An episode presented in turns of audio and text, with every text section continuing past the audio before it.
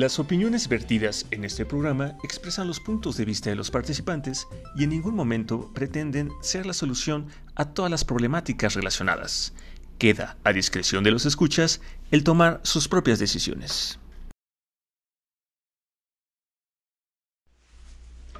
Les damos la bienvenida a una emisión más de Entropsi, un espacio donde exploramos y reflexionamos sobre esos elementos psicológicos que nos caracterizan como seres humanos. Hola Iván, ¿cómo estás? Hola Fede, pues ando bastante mejor. no, no sé si es verdad. Así. Bueno, estoy ya muy bien, ¿no? De la última vez que les conté que tuve una pequeña intervención quirúrgica, ya pues estoy casi al 90%, ¿no? Este, para los que no sepan, ¿no? Una vez que alguien lo operan, sí, las heridas pueden cerrar, pero el cuerpo tarda entre 6 meses a 12 meses, ¿no? Como de poder realmente garantizar que lo que movieron o quitaron o se corrigió, este, pues queda lo más, lo mejor posible, ¿no? Entonces, paciencia. Ok. Pero bueno, ok. también contento porque eh, me atendí a este tema, ¿sabes? Porque a veces como que uno tiende a, a dejar las cosas para después. Y el después ya es complicado. Y el después es complicado y creo que a veces en temas de salud como que da miedo, ¿no? A veces enfrentar cosas antes, ¿no? O sea, que dices, ay, me duele aquí. Y dices, ay, no, no, no es nada. Mejor este, me espero. Pero, pero bueno, ¿y tú, Fede? ¿Qué tal? ¿Cómo empiezas este nuevo episodio? Bien relajado, muy relajado creo yo. Bien. Curiosamente estos cambios de clima que se han dado en este mes me deja pensando mucho en esto de febrero loco y marzo otro poco, ¿no? Hacía mucho tiempo que yo no vivía un febrero loco. Sí es cierto, ¿verdad? Porque la semana pasada estuvo lloviendo y, parte de estos días. Y fíjense que les comparto, mi- madre en algún momento empezando el mes dijo, ay hijo, este, estos aires van a dar buenas semillas y de seguro ya va a empezar la, la, la floración. Y al tercer día varias de las plantas en casa empezaron a abrir botones. Entonces me explicaba que parte de esto es para que empiece a florear se necesita aire, y para que haya frutos se necesita el agua. Y que febrero es como mm, particularmente de que empieza la floración y empieza la producción de lo que será el, el año productivo, floral, de la cantidad de agua, semillas y productos que va a tener el año. Entonces, eh, me deja pensando que vamos a tener bastante, bastantes flores para empezar. Muy bien, muy bien. Y, y pues bueno, ¿no? Quizás esa parte que tu mamá te comparte es como, a veces siento que las nuevas generaciones andamos perdiendo un poco de conocimiento, ¿no? De ese que los, nuestras, las generaciones anteriores dominaban por haber estado más en contacto con la naturaleza.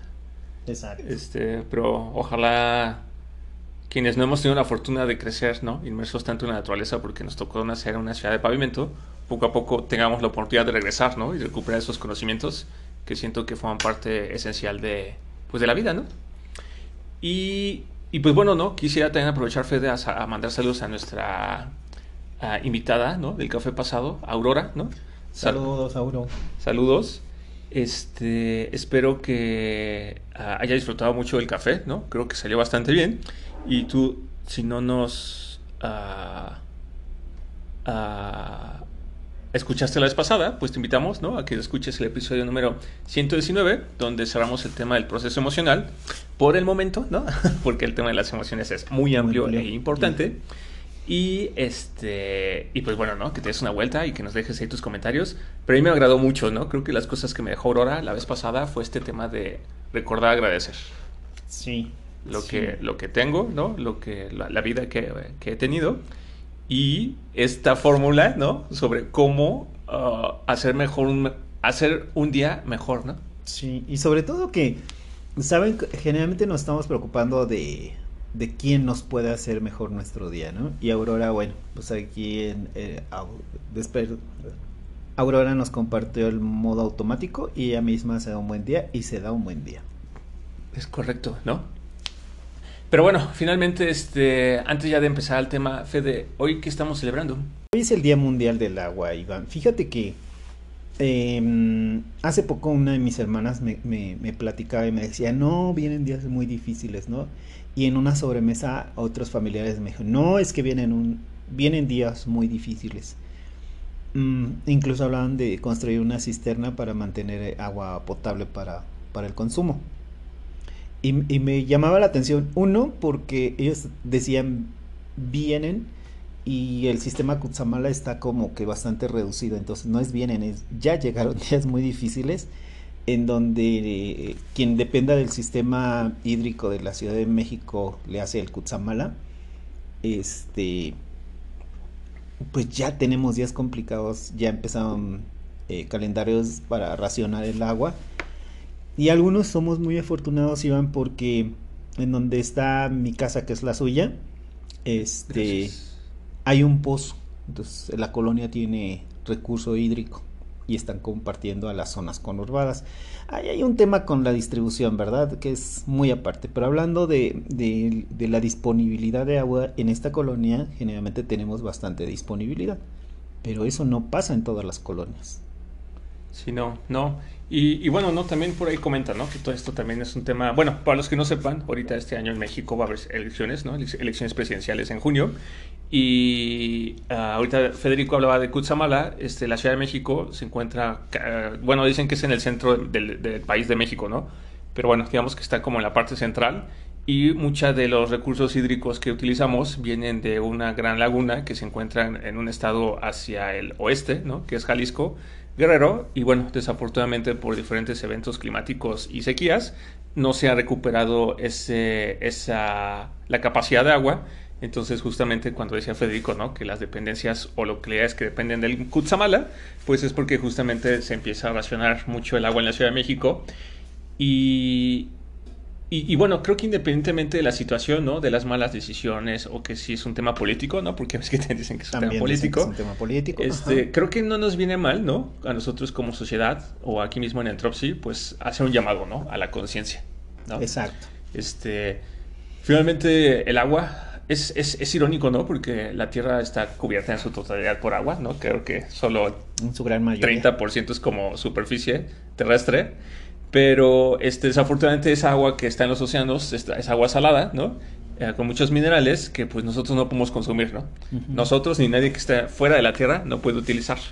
Entonces nosotros dependemos de lo que llamamos el agua potable, ¿no? Y de ahí el tema de, del calentamiento global y que la fundición de los casquetes polares, bla, bla, bla. El tema es que creo que es momento, ¿no? Que tú que nos escuchas, seas joven, seas niño, seas adulto, seas ya una persona de la tercera edad, tomen conciencia, ¿no? Y se pongan, se pongan, a preguntar de cómo manejan este recurso, ¿no? Uh -huh. Este, finalmente, uh, creo que dices, ay, pues, el otro día vi una imagen, ¿no? En una red social que decía, este, el mundo, ¿no? Y te muestran una foto del mundo, ¿no? Así, una foto con luces y todo, estaba bien padre la foto, este, este, el día que no te bañaste, ¿no? O sea, como tratan de decir, o sea, de nada sirve que un día decías no bañarte, que son para ahorrar agua, ¿no? Uh -huh. Pero digo, ok, puede ser, ¿no? Que una persona no tenga un efecto. Pero recordemos que en el mundo somos 5 billones de personas, ¿no? Sí, claro. Entonces, claro que lo que, lo que tal vez yo como persona haga no tenga un impacto directo. Oye, pero ¿qué pasa si una, un millón de personas empiezan a decir, oye, ¿sabes qué? Este, pues, digo, tal vez no, no el tema de bañarse, porque en México a la gente nos gusta bañarnos mucho, pero quizás, ¿no? Si tienes auto, pues ya no lo vas a lavar con manguera, ¿no? Si mejor lo lavas con un trapito y con, y cubetas, ¿no? Buscar el modo inteligente, porque fíjate que hace poco alguien lavaba su, auto a, a, manguera, pero cuando me puse a, a observar, esta persona estaba utilizando un aspersor, entonces abría y cerraba, mojaba y tallaba e inmediatamente enjuagaba. Y entonces dije, wow, pues está economizando realmente agua aún más sobre el uso de la cubeta. Yo creo que es, es, momento en que todos aportemos el conocimiento del que dispongamos para hacer un uso más inteligente de los recursos hídricos en general, ¿no? Si hay personas grandes ahí que tienen algo en su haber que nos puedan compartir, por favor, por favor, háganos llegar la información, ¿no? Sí, Así como pues, las nuevas culturas de, de, de este de mantenimiento del agua y la ecología y el ambiente y el uso inteligente, bueno, pues también bienvenidos. O por ejemplo, si estás en casa y sabes que tal llave de tal lavabo o de la, de la cocina gotea, oye, pues es momento de atenderlo, ¿sabes? Y de paso sirve que tú ahorras un dinero, porque aunque no parezca, de gotita en gotita, pues ahí se va se también. Se hace gasto. Se hace gasto. Entonces es momento, ¿no? Creo que de, de, de tomar conciencia y quizás no vivir con miedo, ¿no? Mm, podría ser, aunque debo de decirte algo, fíjate que ahorita que dices eso, eh, vi una foto de, ya sabes, de esas que ponen 10 años, 10 años después. A mí me tocó conocer una laguna en la región de Michoacán. Y cuando yo crucé esa carretera, porque la carretera está sobre la laguna, no alcanzaba a saber dónde empezaba y dónde terminaba el agua. Ok. Y recién pusieron una foto de esa misma carretera y ya no hay una gota de agua. Y eso a mí sí me da miedo. Ok. Sí, bueno, pero finalmente también hay que entender, ¿no? Que el tema del clima es este un tema mundial. Por ejemplo, apenas el año pasado hubo, una, la formación de un super volcán, ¿no? Ahí cerca de Indonesia. Fue un volcán que nació ah, muy cerca de Bali. Y decían que la cantidad de ceniza y gases que emitió esa erupción, este, no sé cuántos millones de toneladas de gases emitió a la atmósfera, pero que finalmente el impacto de ese evento natural iba a tener sus consecuencias en todo el mundo durante los próximos cinco años. Sí, es que, es que vivimos en un mundo de veras tan, tan, tan diferente a hace 50 años. Fíjate que también ahorita de, hablando de esas noticias que, bueno, a mí me dejó sorprendido Iván, este, en este tema de los, de los temblores y, y de los cuerpos de agua, en Asia construyeron una, una presa con una capacidad tan grande que dicen que abrir y cerrar la compuerta se dieron cuenta que afectaba la rotación de la Tierra. ¿Ah, sí? Que es una de las presas más grandes del mundo y la capacidad, pues imagínense ustedes, que se dieron cuenta tras de un temblor porque pensaron que se había afectado los muros.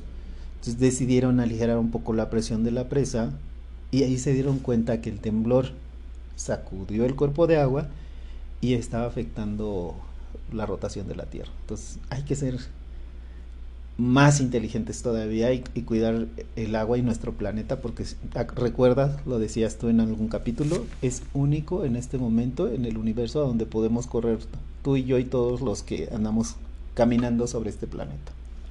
Es correcto, es correcto, Fede. Y, pues bueno, ¿no? Este ahora sí que ya nos extrapolamos, pero es muy importante el agua, así que queríamos aprovechar y dejar nuestro granito de conciencia. Pero siguiendo con el tema de qué miedo. ¿Qué miedo? Ah, justamente, si habrás leído el título del episodio, vamos a seguir un poco hablando del tema de las emociones, ¿no?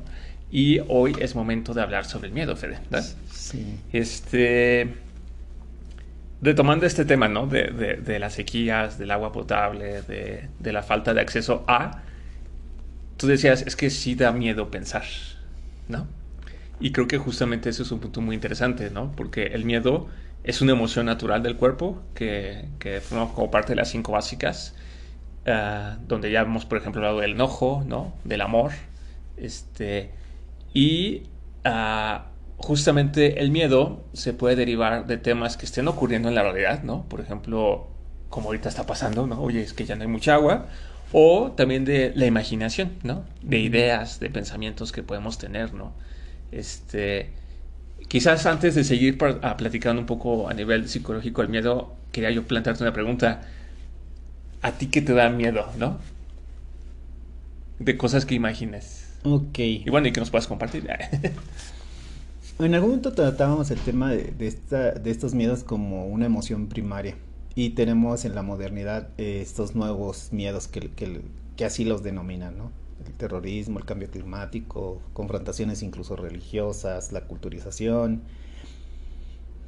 las catástrofes naturales, las epidemias, este, violencia urbana. Fíjate Iván que de, yo creo que la, eh, la, como más naturales, por decirlo de alguna manera, lo que vendría siendo un miedo primario, creo que tengo pocos miedos. Creo que mi lógica me alcanza como para decir, ah, está pasando esto, ¿no? Y le pongo una lógica y no me visita tan fácil el miedo. Pero hablando de los nuevos miedos, esto de la violencia urbana, de los problemas del cambio climático, que siento que, estamos en una línea tan cercana a no poder recuperar nuestro planeta, yo creo que esos son los miedos que más me visitan, ¿no?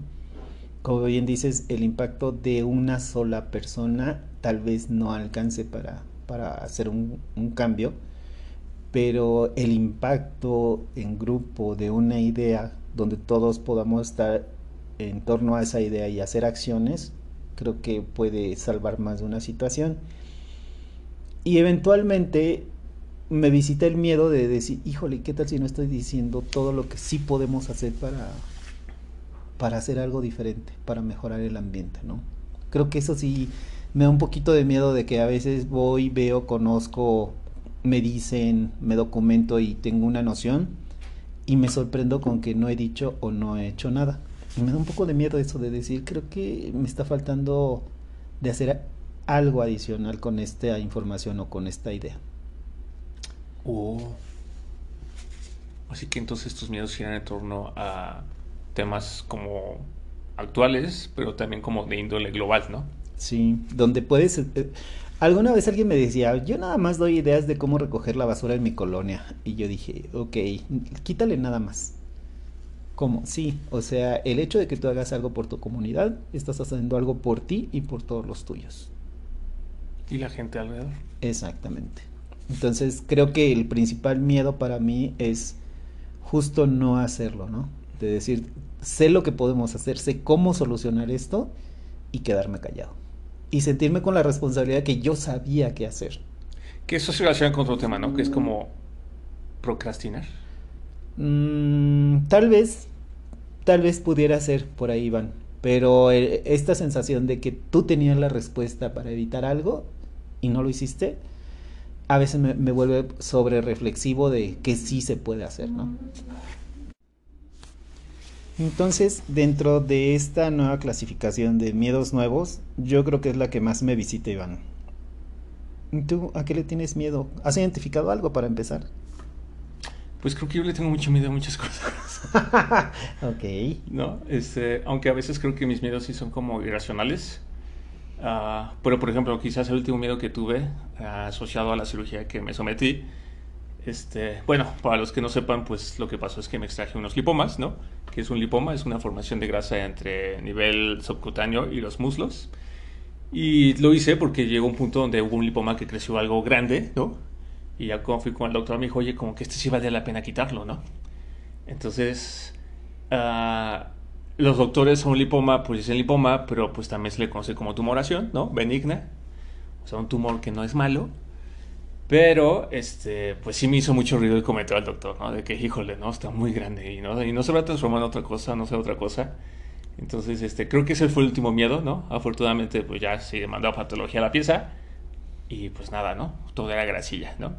Entonces, creo que, por ejemplo, en ese sentido, a mí uno de mis grandes miedos gira en torno a la salud, ¿no? Ok. O sea, como, como perderla, este, o que pase algo y que la, la, la, deje de tener la oportunidad, ¿no? Como decir, desarrollando mi vida como la conozco al día de hoy. O inclusive la de mis seres amados, ¿no? Este, creo que eso es algo que a mí me da miedo. Pero, pues, de alguna forma me llega un punto donde lo racionalizo y digo, bueno, pues simplemente en la vida ocurre.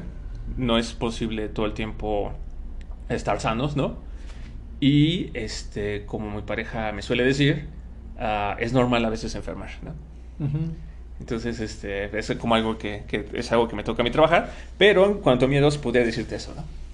Fíjate qué interesante, Iván, porque como empezaste tú diciendo acerca de la emoción primaria de esta situación de defensa ante un, ante un riesgo, ya sea real o, o imaginario, normalmente avanzamos en la previsión, ¿no? Tratando de evitar la situación que nos, que nos desencadenó el miedo. A, veces eh, eh, en psicología se habla de que el miedo es aprendido, ¿no? Y también hablamos de que hay situaciones donde eh, aprendemos para preservar la vida, mejorar nuestras situaciones. Culturalmente algunos sociólogos ven el miedo como un arma poderosa que ha acompañado al ser humano en toda su historia, ¿no? Y va provocando cambios. Y, y le dan una fortaleza principalmente ante, ante la muerte, ¿no? Que es uno de los principales detonantes de, del miedo en la cultura.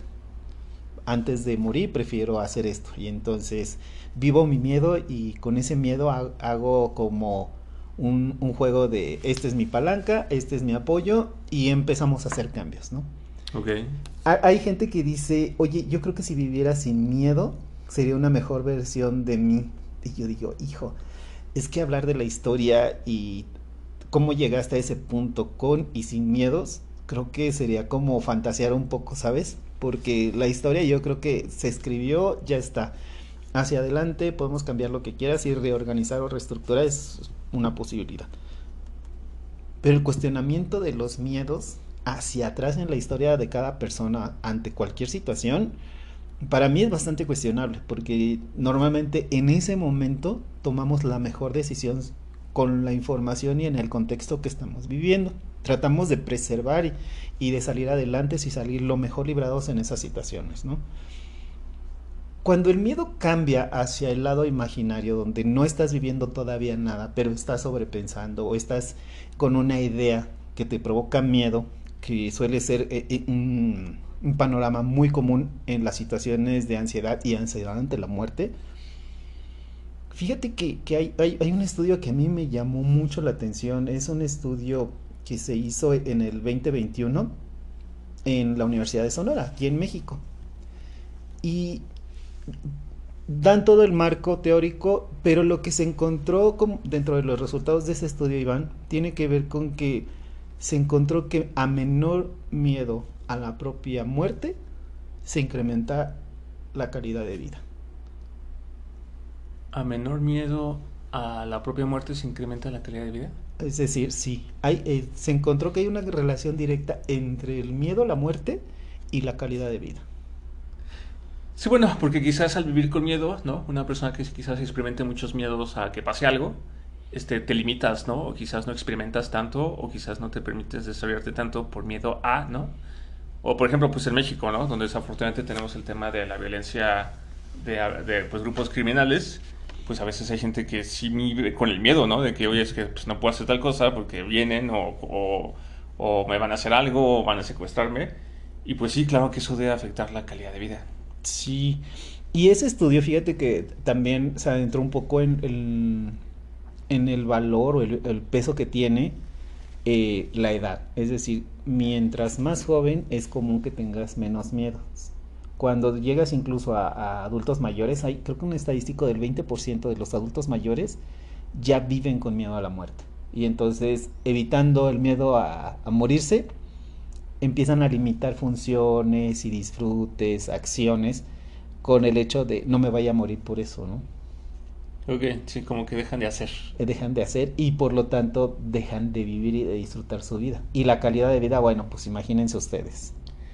Que, que, que bueno, ¿no? Finalmente, ah, ah, este tema de que hablas de la muerte y todo eso, esa es parte de la función del miedo, ¿no? O sea, una de las funciones básicas del miedo es garantizar la supervivencia de los seres, ¿no? Exacto. Es una de las emociones que compartimos con varios tipos de animales, ¿no?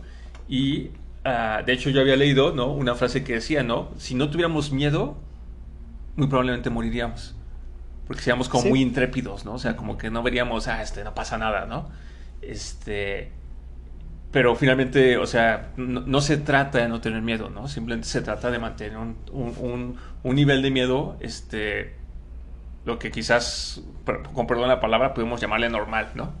O sea, que nos permita disfrutar, que nos permita hacer, que nos permita viajar, que nos permita cumplir nuestras metas, ¿no? Este, hacer todo lo que más o menos vamos queriendo hacer y, este, y justamente vivir en el camino, ¿no? Porque si yo me soy una persona que me dedico o que vivo lleno de miedos, ¿no? Este, por ejemplo, ah, los papás de un pacientito, este, eran, personas que vivían con mucho miedo, ¿no? Tanto miedo que pues preferían no salir de casa, no salir de vacaciones, este, casi no conocían ningún lugar fuera de la colonia y del trabajo del papá y la escuela, ¿no? Porque les da mucho miedo que hubiera un accidente, que pasara algo en el camino. Se imaginaban escenarios catastróficos, ¿no? Y, y pues bueno, eso que hacía, pues que el hijo en este caso que estaba teniendo, pues que de alguna forma se sintiera como limitado, ¿no? O sea, que siendo tan joven viera con mucho miedo y que no entendiera, ¿no? Cómo es que sus compañeros y amiguitos, ¿no? De repente decían, ah, es que vine aquí, vive aquí, hice esto, hice el otro, y pues que no les pase nada, ¿no?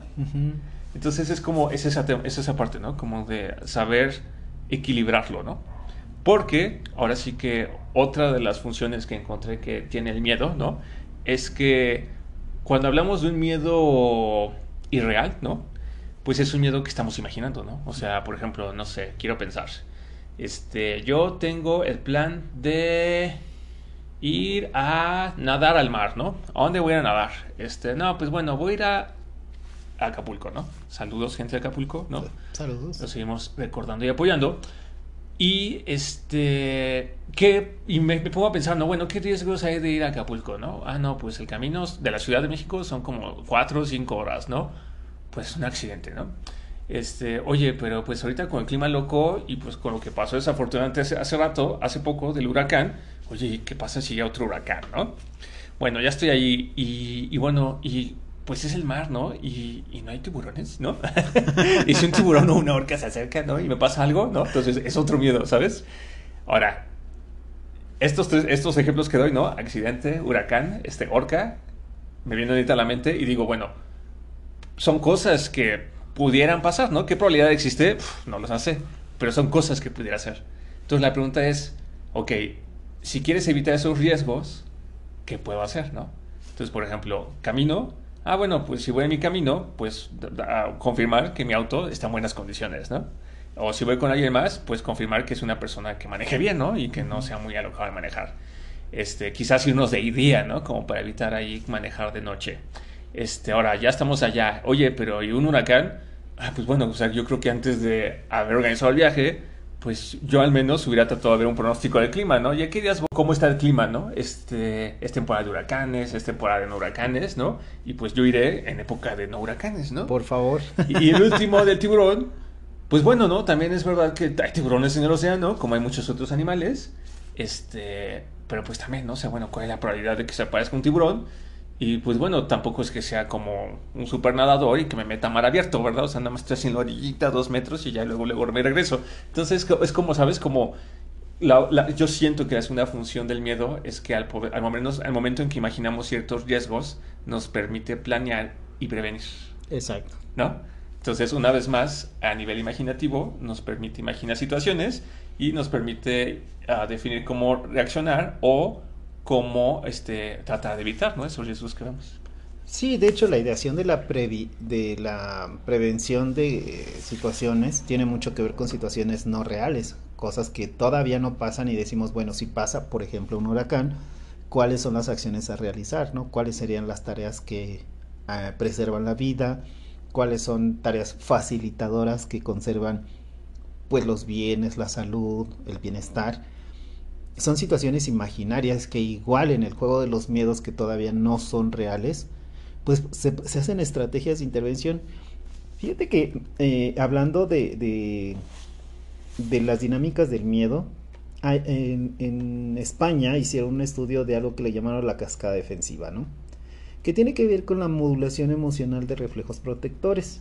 Y a lo que en este estudio se llama el modelo de la cascada defensiva, habla de las reacciones defensivas, qué proceso y secuencia tienen, cuáles son las fases iniciales, qué se predominan de los factores de atención o, de estas que, cosas que podemos estar percibiendo, cuáles se dedican de todos estos elementos a la detección y análisis de una posible amenaza, cómo se organizan las fases, cómo se llegan a fases posteriores y qué factores o acciones determinan eh, situaciones motivacionales dirigidas a facilitar las acciones defensivas, ya sea de lucha o, huida, ¿no? Eh, lo enfrentan o, te preservas y, y, sales huyendo, ¿no?